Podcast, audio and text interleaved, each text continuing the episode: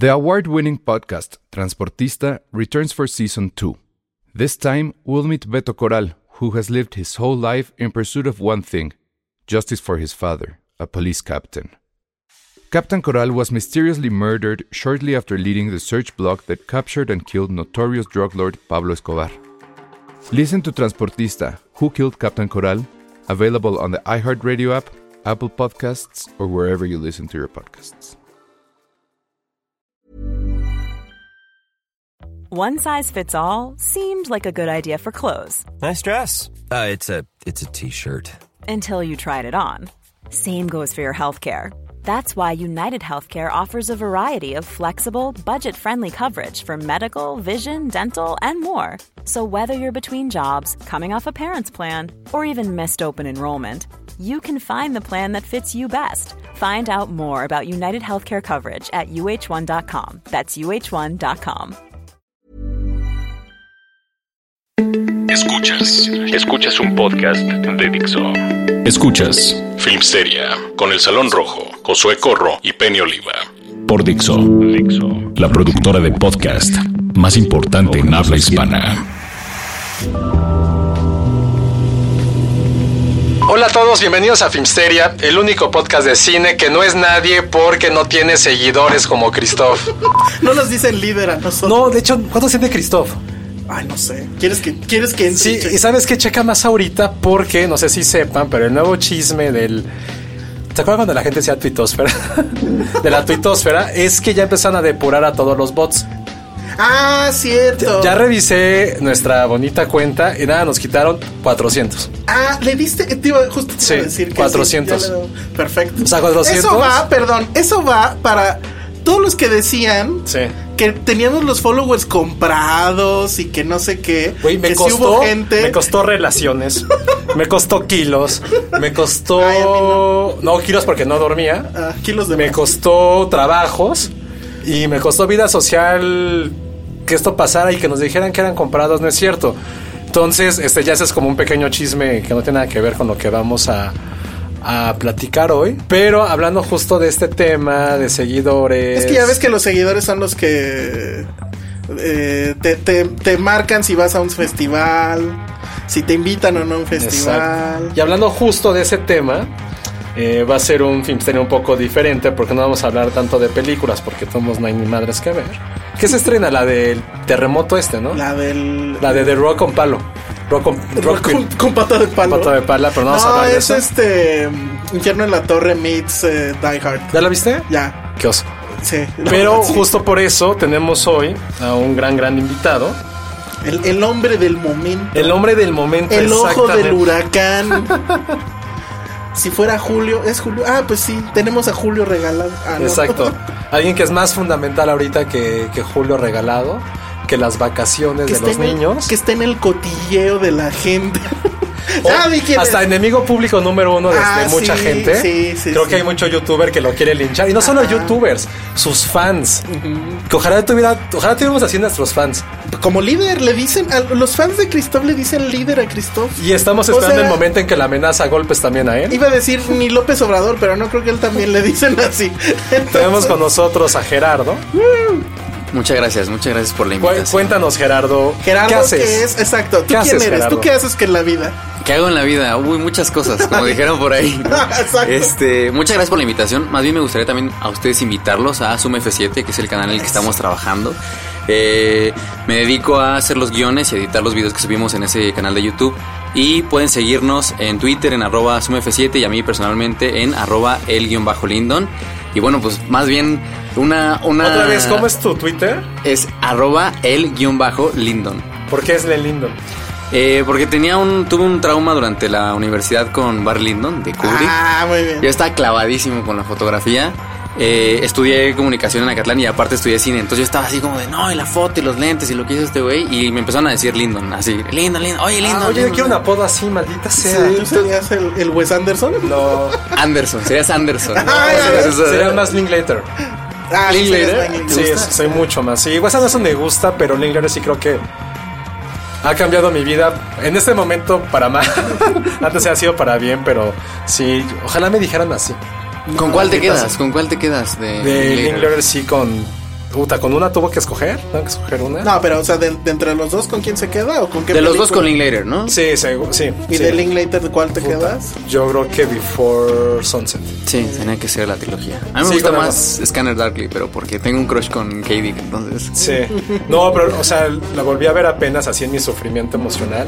Sí tener esa parte del tiempo real y que no es la primera película que hace eso, sí es algo fundamental y creo que muy pocos directores, no digo que no puedan, pero que se atrevan a hacerlo y que los dejen y que lo haga con tanta visión y además contando una historia tan emotiva.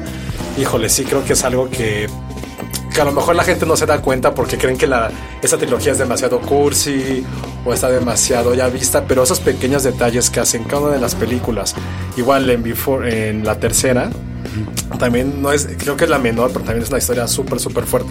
Yo creo que sí me quedaría con, con ese, el Before, el Before Corro, así va a ser ahora. Before Corro. El Before. Corro. Si, hay, si hubiera A Drinking ti, a ti te duele que él sea lindo, ¿no? Y tú no seas nada Y de yo no sé nada de Kubrick. Sí Pues te duele, que- ¿eh? No, ¿quién sería yo? Es que tendría que ser Iowa Shot o no sé.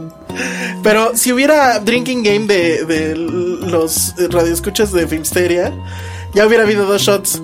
Mencionar tu periodo emocional. ¿Por qué? Y mencionar a Wes Anderson. Llevamos ocho episodios mencionando. ¿A Wes Anderson? Y tu periodo emocional, entonces.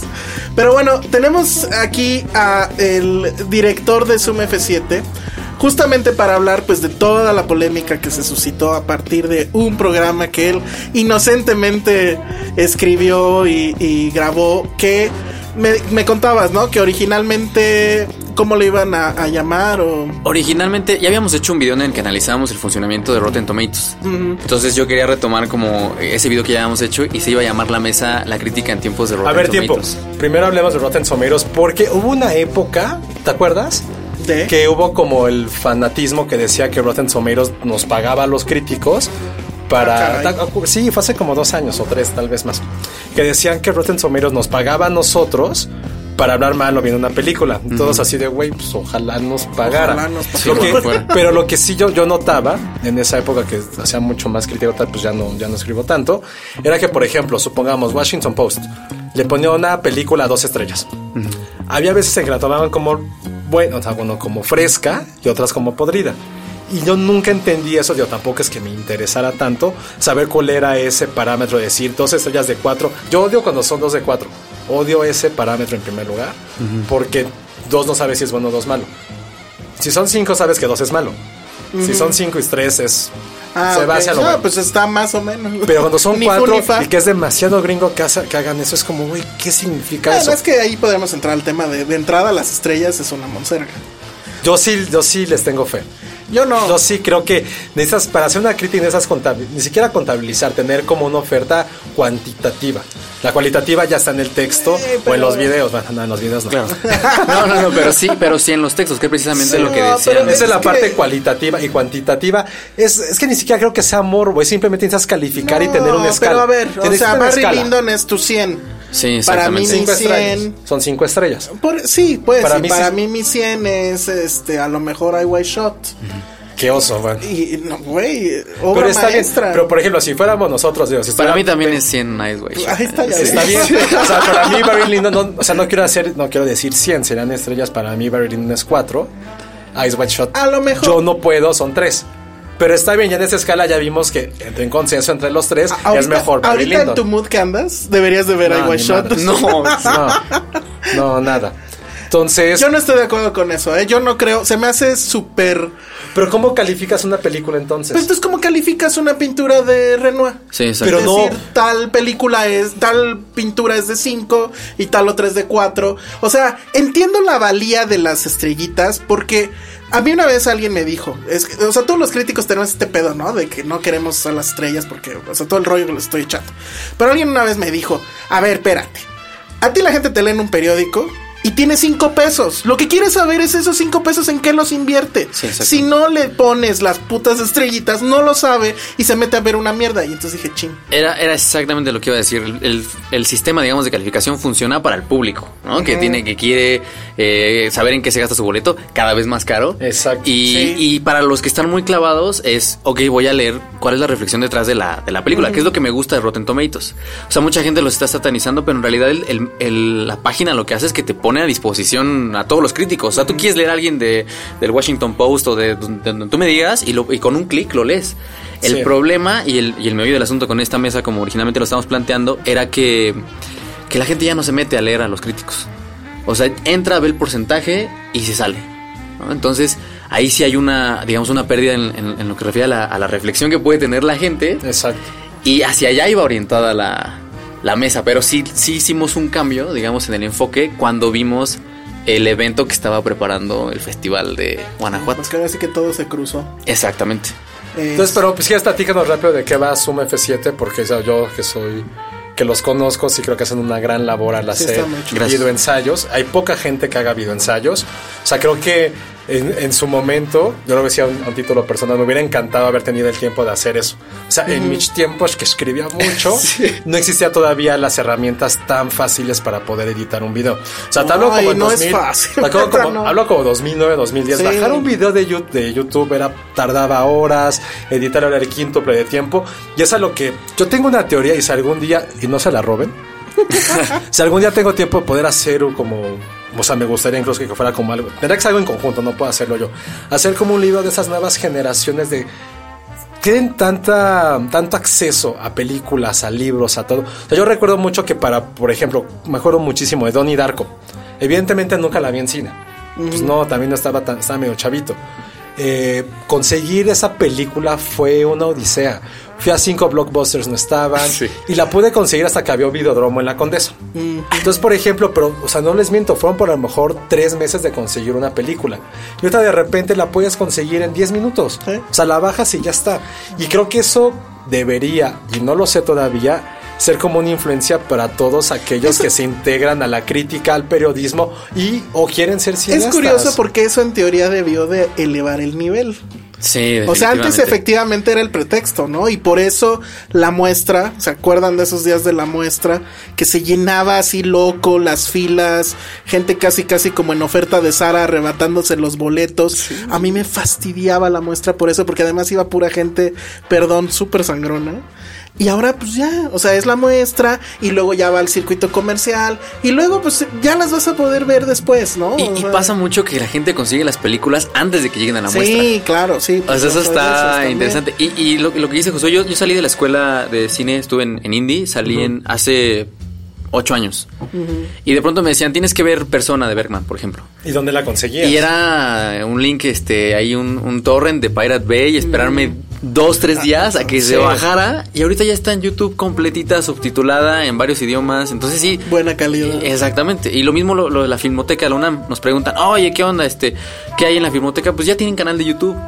Y, y tienen todo el, eh, la mayoría del acervo lo están subiendo a YouTube para que lo puedas ver y no, no tengas que ir allá a las instalaciones. Y, es, y, y sí está raro que habiendo tanto acceso tengas 600 suscriptores, por ejemplo. Y mucha gente preguntando, oye, ¿dónde conseguiste este footage? Pues te metes al canal de Te la Filmoteca y ahí está. O sea, no tienes que meterte a bóvedas este, y estar orgando, ¿no? Oscuras. Ajá, estar buscando ahí. O sea, está disponible en, en el canal. Pero sí, se ha cambiado muchísimo y, y paradójicamente el nivel parece ser que está bajando. ser que ha bajado. Que ese es. Yo me acuerdo mucho que entrevisté, como mis primeras entrevistas fue a, a Eimke. Y literal él sí me contó de que era tan aficionado al cine que tenía una tarjetita especial de la Filmoteca, de una pequeña biblioteca que estaba sobre Churubusco. La verdad no recuerdo. Que sí es que era muy frustrante saber que podías rentar tres películas, y creo que nos pasó, y regresarlas al siguiente día. O sea, no tenías tiempo de digerir la película que veías porque luego luego tenías que, que ver la otra. Tienes que correr al buzón nocturno. Exacto, y eso es lo que dices, ¿cómo es posible que ahorita creo que a mí se me funcionó mucho en su momento poder bajar tantas películas? Yo sin no tener esa tecnología creo que se hubiera mermado mucho como mi placer de poder ver cine, de analizar cine y sobre todo de entender lo que estaba pasando, porque no es lo mismo, por ejemplo, yo tuve una época mucho de westerns, ahorita la estoy retomando. Pues sí, ves a lo mejor las tres de Ennio Morricone. Son pesadas. Pero no es lo mismo verlas de. No quiero decir de corrido, pero bajo esa misma tanda. Que a lo mejor ver una después. Luego ibas a Blockbuster y no estaba. Quieras o no, se, te, se pasa. Y tener esa emoción o ese acercamiento, algo en un, en un espacio y tiempo sí sirve mucho. Que con todo yo recuerdo que tú traías una nostalgia por Blockbuster Sí, muy todos. cabrona, ¿no? Pero bueno, vamos- tenemos que hacer un corte, pero ahorita regresamos. Para que nos cuente finalmente qué pasó con este tema de Zoom F7, los críticos, Christoph, el festival de Guanajuato y no sé quién más se va a subir a este ring después. Ahorita volvemos. Esto es Dixo. Estamos de vuelta aquí en Filmsteria y pues platícanos bueno, eh, esa era la idea de este video que causó mucha polémica. En realidad, ¿qué se dijo ahí? ¿Qué fue lo que desató la furia de nuestro amigo? Que ahorita te digo cuántos followers tiene. Pues fíjate que, bueno, antes respondiendo a lo que me has preguntado, Josué, eh, Zoom F7 es precisamente Sí. lo que pretende, ¿no? Eh, tratar de, de traer un contenido un poco más académico y, y si quieres más clavado sobre las películas, este, sobre directores, sobre muchos temas que tienen que ver con el séptimo arte. Y lo que buscaba este video, ya una vez que lo habíamos grabado, pues sí era un poco tomar este título que le dieron el- los organizadores de Guanajuato a su evento, el fin de la crítica. De hecho, el, el El video fin. tiene el fin de la crítica. Que ahí lo que le decíamos es que no sabíamos realmente a qué se refería, porque era el, el fin como finalidad, el fin como ya se acabó, y luego me dijiste era el fin de el fin de semana. Un fin de semana de la crítica. Sí, sí, sí, quién sabe. como que bueno. Pero a mí me servía para, para contextualizar, digamos, lo que se había platicado en la mesa. En realidad yo no sé de dónde, o sea, no esperaba una reacción, pero no esperaba esa reacción que, que hubo. Y, y al, al parecer tiene que ver con algo que dijo eh, Alonso Díaz de la Vega, que para mí no es tampoco una ofensa directa para nadie. O sea, él dijo, el público de la lata, que es este el hermano de Wolver Tomorrow, Sí, que también sí, no, lo odiamos. muy debatible su contenido, y, y el público de Christoph eh, no nos va a leer. Entonces, digo, al que, al que le quede el saco, que se lo Bueno, pero es que además es real. Es real, O sea, yo no veo cuál es el problema, es real. Y- y- y era lo la que- gente que ve a Christoph, supongo, no estás aquí escuchándolo. No Exactamente. sé. Y era lo que creo. platicábamos. O sea, es hasta dato estadístico a nivel nacional. o sea, el, el- Comprobable y Sí, comprobable y corroborable. La gente no lee. Pero yo siento que como hay, hay un fenómeno muy interesante con, con Christoph que es que la gente le dice líder. Sí, O sea, ¿eso por qué? A nivel psicológico es, es, eh, o sea, hay, mucho que decir ahí. 117 mil seguidores. ¿Nosotros tenemos cuántos? ¿Cuánto? ¿Cuántos tiene? 117 Sí, está mil. cabrón. Y perdió 3000 el fin de semana. Bueno, Es, marginal. es nada, pero los perdió. Eh, y la comunidad es como que muy, muy cerrada y sí, no todos, porque evidentemente no todos, pero la gran mayoría sí lo tiene como un papá y como una autoridad que les va a decir qué decir, qué no decir, qué ver y qué no ver. Nosotros tenemos 432 mil. Ya con el bajón de bots y demás. Sigan a Zoom. Sí, caigan la Zoom, apenas y- vamos a llegar a y- 2000. Muy bien. Eh, y entonces vino la reacción. ¿no? Eh, primero saltó la editora de- del canal de Ah, Christoph. eso sí, eso sí vi. ¿Por qué es así? No tengo la menor ¿Qué idea. tanto dijo? Yo no, yo no supe. eso. Este, por ahí anda la captura. este. pero dijo de entrada que eh, se discutió en la mesa que no hay un- una formación, digamos, académica directa del crítico. O sea, que un crítico puede estudiar a lo mejor sociología, puede estudiar psicología Sí. y co- y, después ya especializarse. Ayala Blanco, recordemos, es ingeniero. Exactamente, por ejemplo. Y ella contestó que nosotros éramos unos buscafamas, que solo queríamos. Ah, sí, sí, sí, sí, sí, sí, que solo queríamos un poco Los de la fama que ellos nos podía. Oye, ¿y por qué no le cambian el nombre al canal y que sean Sí, los, buscafamas. sí, sí, sí. Y, Estaría increíble. No, no, está. Si no lo hacen, lo voy a agarrar yo. Y dijo que sí había los una. buscafamas. Los buscafamas. Que había una carrera para estudiar crítica. O sea, tuvo ahí una serie de imprecisiones eh, medio raras. ¿no? Evidentemente, todos los críticos que, la- que leyeron el, el post, pues fue como de que me digan dónde, ¿no? Que me digan dónde Christoph estudió crítica para yo. es que mande a Cristóbal. Que mande a Christoph. Creo que aquí lo. O sea, vi, vi los dos videos. Bueno, el video sobre todo este. El primero, el que causó toda la polémica. Había muchos puntos en común. O sea, yo lo que sí le dije a, Ge- a- Gerardo fue: a ver, creo que aquí el, lo que a mí me gustaría ver es que creo que debemos de amplificar el espectro. Es decir, porque toda esta banda de. O sea, que, que invitas, pues son como. Son de un nicho. Ahí O sea, viene, es- ahí viene, no, viene es que es- no, no, no, fue lo que dije, es que es un nicho del nicho. Ya va a O sea, empezar, los ya vamos, vamos saliendo de una y ya nos vamos a otra. todos- todos- creo que todos los que hacemos crítica somos un nicho. Sí, Claro. claro. Estamos de acuerdo, ¿no? Pero hay un nicho dentro de ese nicho. Sí. Y fue lo que dije, es, es bueno, pero también hay que amplificarlo. Por ejemplo, yo siempre he creído que es muy válido, la, es muy diferente y válido la gente que hace crítica en en televisión. Que no son muchos, hay- muy pocos, hay contados con una sola mano. También hay gente que hace buena crítica en video. En video me refiero de redes sociales. No es la mismo, y tú lo sabrás, no es la misma la crítica que haces para periódico, que haces para digital, que haces para, revista. revista, que haces, Entonces, sí. no es lo mismo la crítica que haces en un podcast a la que haces en radio. Son Completamente. muy diferentes. Y creo que en todos es válido. El Sí. problema de esto es que, y eso es algo que yo siento, es algo que para mí, mi gran problema, que yo lo he repetido mucho con los influencers, no es que tanto conocimiento, si saben hacer cine, si no han hecho cine, si saben qué es este. ¿Cómo me han dicho? La economía, no, no. Que si, hacer sabían, presupuestos. que si sabían hacer presupuestos o no. Esos son diferentes. O sea, a lo que voy con esto es. Eso que- está rarísimo, ¿no? Pues O uno no. Uno de tus invitados, invitados, no voy a decir quién, lanzó un tweet. Ah, ya me acordé, ya me acordé, ya me acordé. Alonso, eh, Sergio. sí. Fue Sergio, sí. Que, sí, que sí. si no eras, no podías llamarte crítico de cine si no Sí, sí, no sabes hacer un presupuesto. Sí, eso está rarísimo. Pero eso, sí, sí, sí. a lo que voy es que eso también El de, amplifica el también de la mi plática. casa lo hago. ¿Sabes? Amplifica mucho la plática. Cuando voy mi, al mi problema con, con esos influencers que tienen su nombre por encima de todo es algo que a mí me cuesta mucho entender. Es ¿y quién te da esa pauta? ¿Quién te da esa línea para saber hacia dónde tienes que ir dirigido? Porque, y eso lo dije en el podcast pasado, conozco muy bien eso que pasa. Si, me mandan a- si nos van a mandar en este momento a qué festival viene, a Venecia. Y en este momento, por favor, paguen, no estamos tomando Estela Artois. Porque Ajá, compramos muy bien. Estela porque llegué tarde, lo siento. Y por eso Penny no está, que no le hemos Que no hemos mencionado. mencionado a Penny, perdón, perdón. Penny, pero pues bueno, Penny está en Pero cierre. ahorita- ahorita vamos a eso, a ver, Yo estoy en- entonces- Y, y- y a Penny la invitamos para la mesa del video que sale hoy. Bueno, no sé cuándo sale Es el que sí, este está en podcast, pero sale el lunes. Entonces, por ejemplo, pero supongamos que Heineken nos va a pagar. Entonces, ¿qué va a pasar si hacemos el podcast? Supongamos que Estela nos pague. Pues ya hacemos la mención de Estela. Ah, qué rica está. Nos va a mandar eh, Heineken a, a. ¿Qué dije? A Venecia. Pues vamos a decir, ah, pues Heineken la mejor revis- en la cer- cerveza y se ve mejor en el cine porque estamos en Venecia. ¿Qué pasa con ellos? Y eso lo está viendo. Si va a Misión Imposible, te dice, güey, te manda el Junker. Aunque Misión Imposible, Imposible es una mierda que afortunadamente por lo que Al hemos parecer no lo es. No lo es. Aunque alguien ya dijo que es mejor que el sexo, entonces está cabrón eso. Yo no sabría. Entonces está muy bueno. No sabría qué decir al Creo que Entonces está- tengo que estar ahí el día del Güey, estreno. En este momento, es tu oportunidad. en este momento Transilvania ir. 3. Para mí Transilvania 3 en este momento es mejor que el sexo.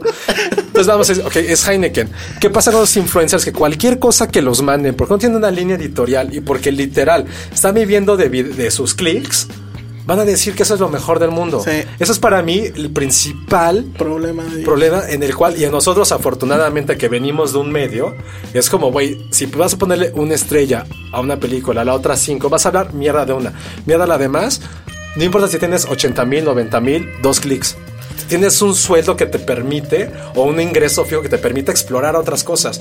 Y es algo que yo, desde mi trinchera, que fue lo que le dije a la babosa de Sarah Hodge, que le dice, güey, o sea, ahí me toca lidiar con presupuestos, me toca lidiar con muchos Entonces ya puede colab- ser crítico, con- Ya sabe ser crítico porque muchos sabe colaboradores. sí. O sea, sé cuál es su trabajo y por qué lo estamos haciendo. Y evidentemente no hay una escuela que te diga, ah, vas a aprender a hacer crítica.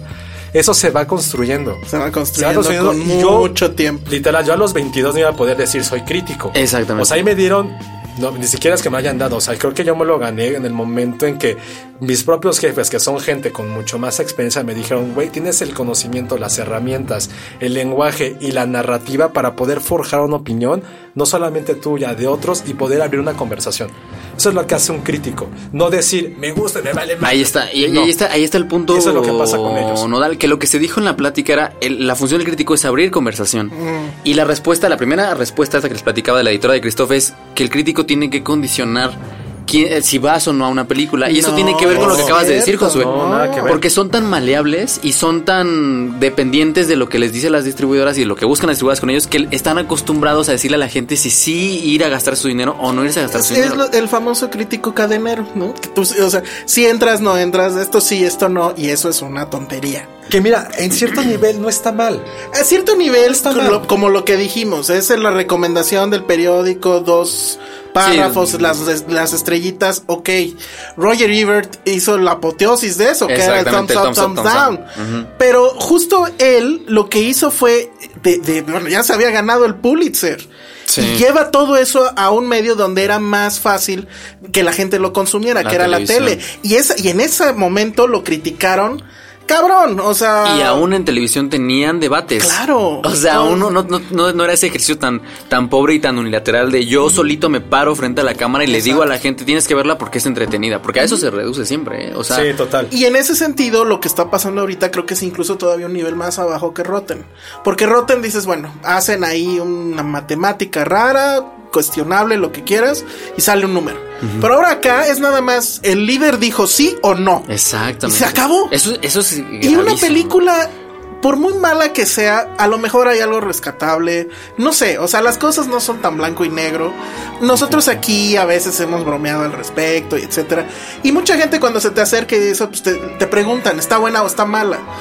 Y pues bueno, tú contestas esa pregunta, pero sabes en tu fuero interno que las cosas no son así, ¿no? O sea, ni una, o sea, bueno, eh, están No es las de Derbez que son muy malas, pero no, pero digamos, o sea, sí hay esos matices y esos son los matices que deberían de estar plasmados en el Digo, texto. y no hay nada que esté mal. O sea, yo siempre digo este ejemplo, ¿no? Que para poder apreciar Barry Lyndon o persona, en su momento tuvimos que haber apreciado Star Wars. Sí, O sea, sí, yo todos estoy muy de acuerdo con Star Wars eso. y está bien. Y ojo, no estoy diciendo que estos güeyes sean Star Wars y nosotros seamos lo otro. No, en ningún momento digo eso. Pero está bien entrarle por ciertas cosas. Sí. El problema es cuando Es hay esta- quedarse en esas cosas. es quedarse en eso, tener una fe ciega y no darse cuenta tú desde tu trinchera. Como hay algo que a mí no me agrada, sobre todo de, de Gabriel de, de la Lata, es algo con el cual yo. Pues nunca se lo dije cuando lo conocí, pero no, se me hacía un poco despectivo cuando decía al inicio, ya no he visto sus videos afortunadamente, No, que decía aquí te hablamos en cine en tu idioma. Ah, sí. Eso para mí demeritaba tanto el IQ de la gente que lo veía, Sí. el IQ de la gente que no lo veía y de la gente que... Y sí, sí es válido decirlo. O sea, yo sí aquí me puedo poner el saco. O hay gente que nos hemos preparado porque es algo que nos apasiona. Y cuando encuentras que una pasión logra pagar, logra dar ser tu fuente de alimento, creo que es lo mejor que te puede pasar. Y creo que todos en su momento podemos hacer textos o crítica como se hace ahí. Que es algo, no quiero, no es, desme- no es desmeditarlo, pero es algo en un plano mucho más safe. En un primer plano. Es como jugar Mario Bros. en el primer nivel. Eh, no está, insisto, no está mal. Pero es sabes que es ahí, ahí es fíjate que yo a lo mejor estaría en desacuerdo tal vez. Porque, digo, tengo entendido que el asunto con la lata, por ejemplo, pues que ese güey, el güey es cagado, ¿no? Sí. Y, y, y jala mucho de sus seguidores a la otra tontería que hace que El es escorpión. El escorpión que es este alburero y bla bla bla. Y es algo que comentábamos ahorita antes de, de entrar al aire. Yo no tengo problema con que eso suceda. Y, y- y, pues que lo hagan está bien. Y que digan que aquí van a hablar de cine en tu idioma, pues está bien. Y algo han de estar haciendo bien. Claro. Que tienen no sé cuántos seguidores. Sí, él tiene tres canales, dos canales creo que de cine, que es estos. Y literal vive de eso. Y son 700 mil en uno y un millón, arriba Ajá, del millón. o en sea, quién sabe cuánto Sí, dinero le eso es pague. súper válido. Todo- Yo creo que eso está súper bien. Pero que venga alguien como el Festival de, de- de Guanajuato y me los quiera poner en la misma mesa y que una de las mesas se llame este los medios a quién contratan al influencer al youtuber o, Ah, al, sí. o al crítico. A ver ahí ya no entendimos nada porque ese es el punto. No somos lo mismo Exacto. para bien o para mal. O sea en el otro intentamos hacer análisis intentamos efectivamente hacer estos puentes. De la película buena a lo mejor nos o, o de la película popular a veces nos toca la mala suerte de tener que decirles es que esto no funciona por esto y esto y esto y a lo mejor echártela a perder si así lo quieres ver. Y de la película que no pelaste nunca decirte oye es que esto es valioso eso por ejemplo también lo decía mucho Roger Ebert que la mejor la misión de la crítica era apoyar las cosas chiquitas que la gente no estaba viendo justamente porque son muy chiquitas, no porque la gente sea tonta, sino porque hace falta la lupa que lo que lo que, que- que lo magnifique, ¿no? Entonces, ese es mi, mi único tema con ellos, ¿no? Es yo no tengo problema y me fastidia y en serio me fastidia mucho cuando pasan estas cosas como lo de Guanajuato o como pasan eh, cosas como las distribuidoras mandándolas a los junkets, dándoles las entrevistas a ellos y no dándoselas a medios que sí este, van a hacer el trabajo de manera profesional y no nada más cagado y demás, ¿no? Pero bueno, tenemos que hacer una pausa y ahorita seguimos hablando de este tema. Escuchas un podcast de Dixo. De Dixo. Bueno, regresamos a Zoom Filmsteria. Ay, ya, ya hice el cross, toma eso. está el crossover. este, Marvel. Avengers y todo eso. Pues bueno, ahora hablemos. Ya que hablemos así, va a estar increíble. Porque ahora vamos a hablar de. de ¡Comunidad! Ay, me- Te salió igualito. Pero ahorita Ya ves, justo. Lo tienes eh, bien estudiado. que creo que, creo que es, es buen tema hablar de lo que ocurrió ahorita en el, en el Festival de Guanajuato. Más allá de la polémica, es porque, o sea, sí, sí lo va a decir. O sea, creo que este video que, que se armó en contra. ¿Dónde se encontraba? Críticos contra Análisis. youtubers. Era más bien hablar del elefante dentro del cuarto, ¿no? Ah, Todos sabemos que sí hay. No quiero decir que haya una rivalidad porque creo que a nadie le interesa, pero sí hay una pugna entre esta parte que, para bien o para mal, ni siquiera es el mismo público quien lo piense. Creo que hay un público muy separado y hay público muy inteligente que puede seguir a las dos, al- las dos vertientes y saber cuál es la diferencia. El problema es justo, y lo que habían también se planteó en los dos lugares, tanto aquí como con ustedes en, en Zoom, que es la legitimita- legitimización de estos productos que no quiero que decir, no son chatarra, pero son consumibles. Híjole, algunos sí. Ah, Ahí es donde entra lo que platicamos. este, Sí, se me hace rarísimo. Fuera de micrófonos. O sea, hablando de legitimar a alguien, viene desde la gente que te está consumiendo, como es el caso de Alex, este, Alex Montiel, que es el de la lata, y este el hermano de Wherever, que él, él, él tiene un problema, para mí tiene un problema muy grave, que es que él se cree el santo patrono del contenido de cine en YouTube y que él es la voz de la autoridad, porque él fue el primero y porque él fue el primero que llegó al millón. Bueno, y, y peor cuando las distribuidoras lo tratan como tal. Exactamente. Con toda una serie de deferencias que, o sea, loco. Así, Completamente. una cosa muy loca. Pero Y bueno. luego viene el, si- el segundo problema que para mí fue el problema grave de, de todo este argüende, que es legitimar a través de las instituciones, en este caso un festival Sí. como Guanajuato. Y a mí me hizo mucho ruido entrar al, al- al sitio web y leer las mejores plumas y, e inmediatamente después... eh, el primer nombre era Christoph. Y, y yo lo primero que me pregunté, pues que me digan dónde escribe para leerlo. Exacto. Porque yo nunca le he Pero leído además, nada. loco que si se supone en el roster estaba también Ayala. Imagínate, primero a imagínate- antes que Ayala. Imagínate Digo, tener- por mucho que nos guste o no Ayala, porque aquí Josué no es fan, pero. sí, es este el, pero aún así, el señor hipérbole, ¿no? El señor hiperbaton, el señor eh, prefijo, sufijo. Mi maestro, mi maestro. Ay, qué oso que lo presumo. Una, una excelente persona, sí, y- pero sí es muy difícil de, de- de atravesar sus letras, ¿no? Pero bueno, poner, Sí. po- poner, poner en la misma mesa, valga a Christoph como una de las mejores plumas, con Ayala Blanco, con y con las, lo- con las omisiones, platicamos de Diez Martínez también. Sí. O sea, porque también hay omisiones. Sí. A lo mejor y redactas, bueno, las voces de la crítica, o yo qué sé, pero lo redactas No de otra manera en la que no pongas sí. las mejores plumas. No lo pones así, exactamente. Eso Entonces- fue el gran problema. De entrada, ese problema. Luego, la, la famoso line-up que tenía Lady Plagios Que también. tenía Lady Plagios, que eso Eh, ya comentadísimo aquí. Y entonces dice uno, bueno, a ver, ¿qué, qué está pasando? Vamos a agarrar. Y después viene el tweet de Christoph que borró. Sí. Después de que su comunidad amenazó porque platicaba. A ver, platícanos de eso, porque aquí te llegaron no sé cuántos mensajes de estos güeyes. Yo me metí, a ver, o sea, decía literal, eh, defiende con los puños eh, lo que ladraste No, con el. con la con casi, el- casi, sí, ¿no? O sea, este, No, sí, literal dijo eso. cuando te vean el GIF, yo creo que ahí vino el grave error de Christoph. No que etiquetó al, al festival.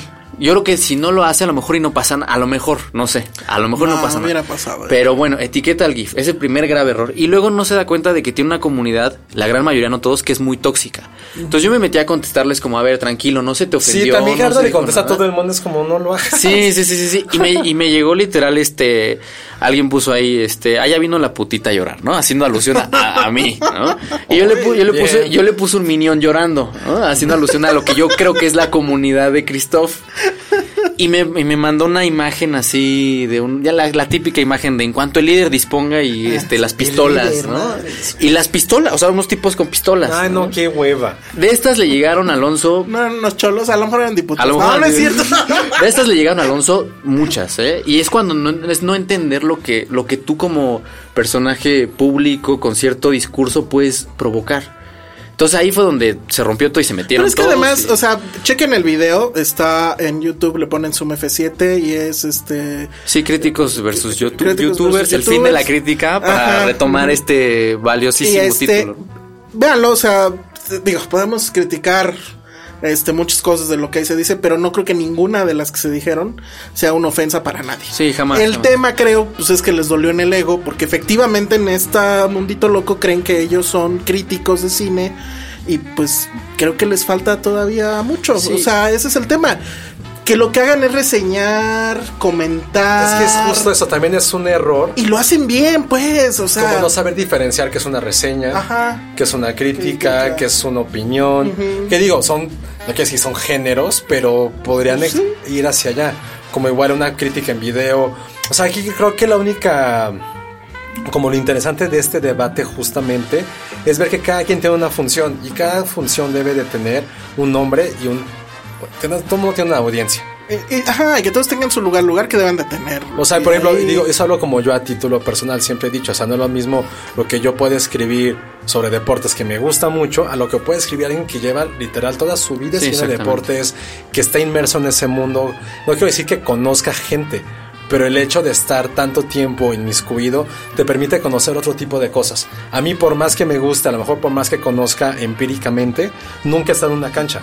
No sé realmente lo que un jugador te puede. Digo, por unos mejores amigos, es lleva 15 años trabajando en esto de béisbol y te dice cosas que sabes por qué afectan ciertas cosas de los jugadores. Sí, los detalles, el del- diablo está un en los poco detalles. tal cual de la mafia que hay detrás y dices, ah, tiene un conocimiento mucho mayor a lo que yo que haya visto en miles de libros y tenga todas las estadísticas en mi cabeza, no es lo mismo alguien que esté inmerso en eso y creo que eso también pasa.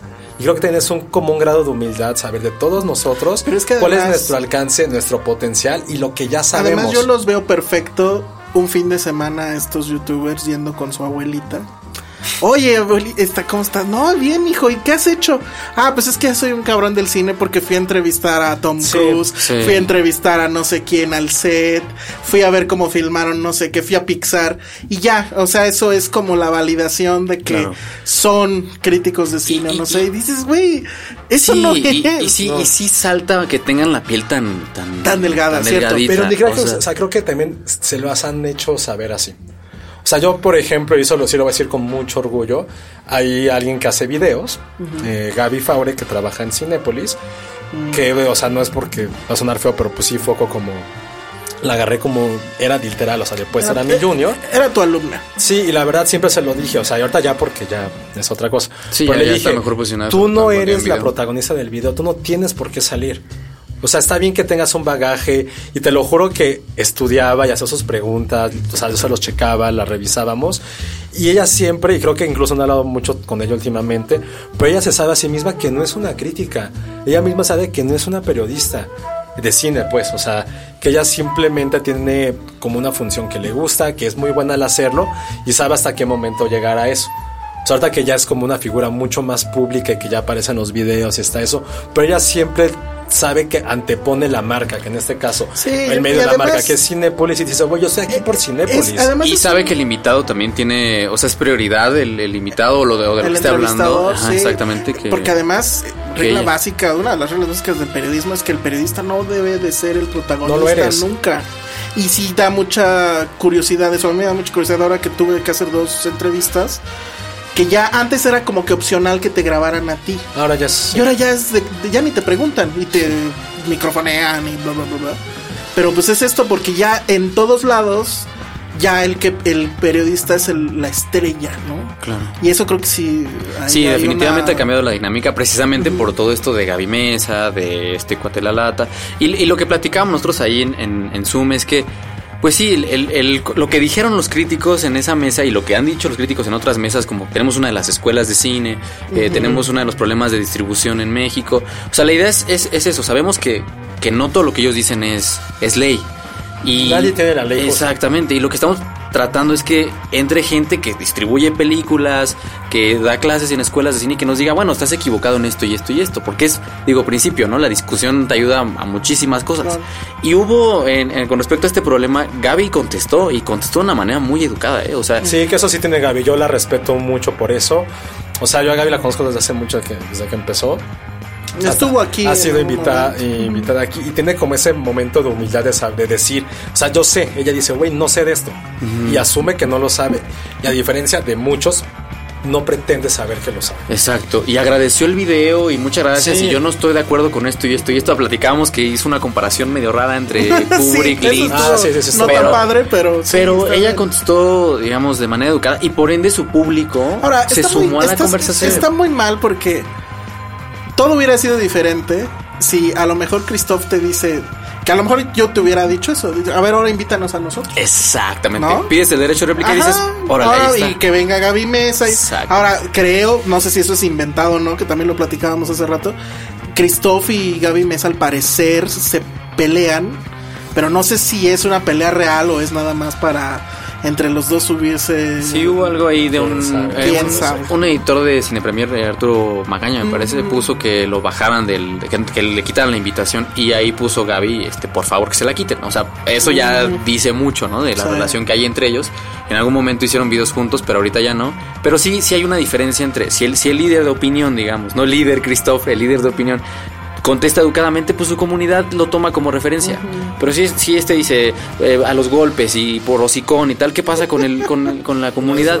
Pues se vuelve loca, ¿no? Se vuelve loca y se arma lo que, lo que se armó y al final termina embarrado quien no tenía que terminar embarrado, que es el festival. Exacto, que ahí, bueno, hablando del festival, creo que es una buena iniciativa, vamos a decirlo, fue lo que platicamos, creo que es una buena iniciativa, fue algo muy mal organizado. Es que ese fue el Con las buenas intenciones no, el, mundo no vive. Creo que fue... Estuvo mal organizado y estuvo mal previsto, o sea, porque justo no entendieron, no entienden que no entienden y ahora no entienden que youtubers es una cosa y críticos. A mí lo que sí me sacó Ahora- mucho de onda de todo esto fue comentarios que hizo Sara en la, en la comunicación que tuvimos, que decía que no me, o sea, no voy a poder parafrasearlo completamente, pero que decía que los medios tradicionales ahora querían ser digitales, algo así, ¿no? Y yo fue lo que decía así de, dude, señora, llevo que se trabajo desde 2005 en la universidad, todos los días he escuchado que print va a morir. Llevo eso escuchando los últimos tres años de mi vida. Ahora resulta que no, que no va a pasar de todos modos, pero no puedes pensar que digital, que web, video es un medio nuevo, ya es un medio tradicional. Ya fue cuando yo empecé a decir, fue cuando empecé a no entender. Decir, a ver, a ver, ¿en qué momento creemos que es algo nuevo digital? Desde ese momento dije, esto no tiene ni pies ni cabeza. No puedes pensar en eso. Digo, y aparte es un tema que ya fue cuando yo me prendí, es como, señora, o sea, puede decirme lo que sea, pero no me No, a dijo- joder de una de contenido editorial de los, o sea, neta, me dedico a eso desde los últimos 10 años, o sea, podré ser el peor crítico, pero de digital y de, de editorial, Y, no y me joda. Lo dijo en la conferencia de prensa, que ellos fueron los primeros festivales en- que estaban en pro del digital, pero que ya se dieron cuenta que para conservar las películas necesitan 35 milímetros. Es- o sea, es una contradicción. Sí, no, bueno. Que dices, es que, eh, como, como tú dices, este, eh, este es, es este, no entender cómo Voy a poner funcionan algo, las ya nos queda muy poquito tiempo, te vamos a invitar otra vez, pero pues es una tontería. Porque ahorita justo se me acaba de ocurrir, se lo juro que no había planeado. No valdría la pena, como en otras cosas, que, no digo que haya un sindicato, pero que se hubiera una asociación como de periodistas, o sea, una buena asociación de periodistas cinematográficos. Sin Christoph. Sí. No, no. Ya empezamos. Ni, ¿no? si- ni siquiera es porque digamos, Empezamos hagamos, con la lista negra. haga- hagamos un sindicato. No, no, no, no. Pero algo. Mejores es- condiciones. Sí, tampoco es para entrar en huelgas. Pero que ya algo que ni siquiera, o sea, esa parte de por, un poco de legitimar, hacer un poco más. Pues, ¿cómo decirlo? Híjole, mano, es que no somos- quiero decir protección, Es eso, que, pero que. es que somos bien sectarios. No sé. o sea, lo que le, Digo, lo acabo le de decir ahorita, se me acaba Lo que le decía tontería. Gerardo es que él sin querer renació la vieja rencilla que había. Era Ayala Blanco contra Nelson Carlos, Pues de ahí hecho. había- Ah, sí, sí, claro. sí, Que esa- en los 70 creo Sí, que sí, sí, sí. uno demandó al otro. Bueno, y aparte Ayala creo que demandó a Ripstein también y Ripstein Sí, lo sí, mismo. Entonces la estamos reviviendo un poco Sí, lo de que- manera muy pedestre, ¿no? Porque eran dos exacto. grandes. y- Pero, lo que en. Estaban muy tranquilos los críticos. ¿eh? Llegamos a alborotar, No. pero también con ganas de precisamente lo que dices. O sea, bueno, ya estamos platicando todos. Entonces, ¿qué, qué podemos hacer? Somos bien sectarios. No, como para- Pero es que, es que no sé si es cierto, por ejemplo, o sea, nos pasa. Digo yo ahorita porque lo platico así, porque yo me he alejado mucho del medio. O sea, estoy como en otro punto, afortunadamente o no, en el cual sé que ya no es mi principal, decimos siempre, estamos aquí por comer también, o sea, es, es real.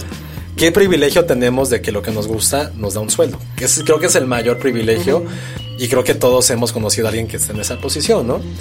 Pero ahorita que ya estoy un poco fuera de lado y sí veo la... Sí hay mucha rencilla, hay mucha envidia sobre todo, pero lo más raro es que creo que es una, es una envidia que haya nacido a partir de nuestro lado. Tiene que ver mucho las distribuidoras. Sobre todo creo que el Sí, mayor culpable son, las distribuidoras. O sea, en mis tiempos, que realmente, o sea, tuve la oportunidad de ser los primeros en hacer digital. Siempre lo he contado, me trataban con la punta del pie, pero la punta del pie el, el- era el patito feo. ¿no? Sí, porque primero estaban los la vieja guardia que hacía periódico y Sí. Y yo... Bueno, tele siempre ha sido y siempre la Sí, tratan bien. pero, Entonces, ahí sí. pero yo solamente hablo como de cosas que escribíamos. Y yo, o sea, aparte de la edad, que sí era muy joven, sí me trataban con la punta del pie. Cuando empezaron, pues yo siempre fui, de- o sea, siempre decía que era digital porque pues la revista no lo decía. Después aprendí que tenía que decir que era de la revista y ya cuando, se los juro, que en el momento en que ya vieron que era de la revista y digital era como un apéndice, el trato cambió de una forma magistral. Y también fue, fue cuando dije, a ver, algo está pasando en esto. Pero ya que estoy muy fuera, sí hay, creo que el principal culpable de esta rencilla, de estas envidias, de esta pugna que no debería de existir, y Sí, ojo, definitivamente no existe en debería. todos los gremios de periodismo, existe, y me consta porque ahora estoy en varios. Si son las distribuidoras o son los, RS, los RSPs, ¿eh? los, Los los. RP que están viendo eso. Y no tiene malo porque también es su chamba. También es su chamba, pero debe haber algo que digas, ¿por qué está ocurriendo esto? Y yo a lo mejor digo, soy muy vieja guardia que creo que el medio te hace y después te haces tú. Y aquí creo que esa nueva generación es completamente al revés. Eh, soy yo primero mis opiniones y después lo que le pueda dar al medio, si es que estoy en un medio y si es que me importa. Sí. Bueno, pues nos tenemos que ir porque ya se nos acabó el tiempo. Este, visiten Zoom F7. Si quieres de nuevo repetir dónde. Todas tus redes. Todas Sí, tus este, redes. bueno, antes, antes de cerrar, eh, Sí. digo, hubo un cambio en, en la alineación del fin de la crítica, lo cual me agrada. Ah, sí, ah, sí, bueno, sí. Eh, digo, rectificaron y hubo este, nuevas invitadas, más mujeres, entre Que ellas de hecho este, Penny- va a estar ahí, entonces creo que... Que, que originalmente Penny iba a ir a, a darnos la, el chisme de cómo iba a estar la golpiza. Sí, me imagino. Desgraciadamente ya se acabó. Allá había apuestas, ni modo. Entonces, creo que... Entonces ahora irá a decir cosas muy interesantes y Eh, hay, que, hay que celebrar esa rectificación, Sí, este, que hubo ese cambio y también ustedes invitarlos a, a Zoom a ver cuando Sí, le caen ahí en el canal y dinos. armamos algo.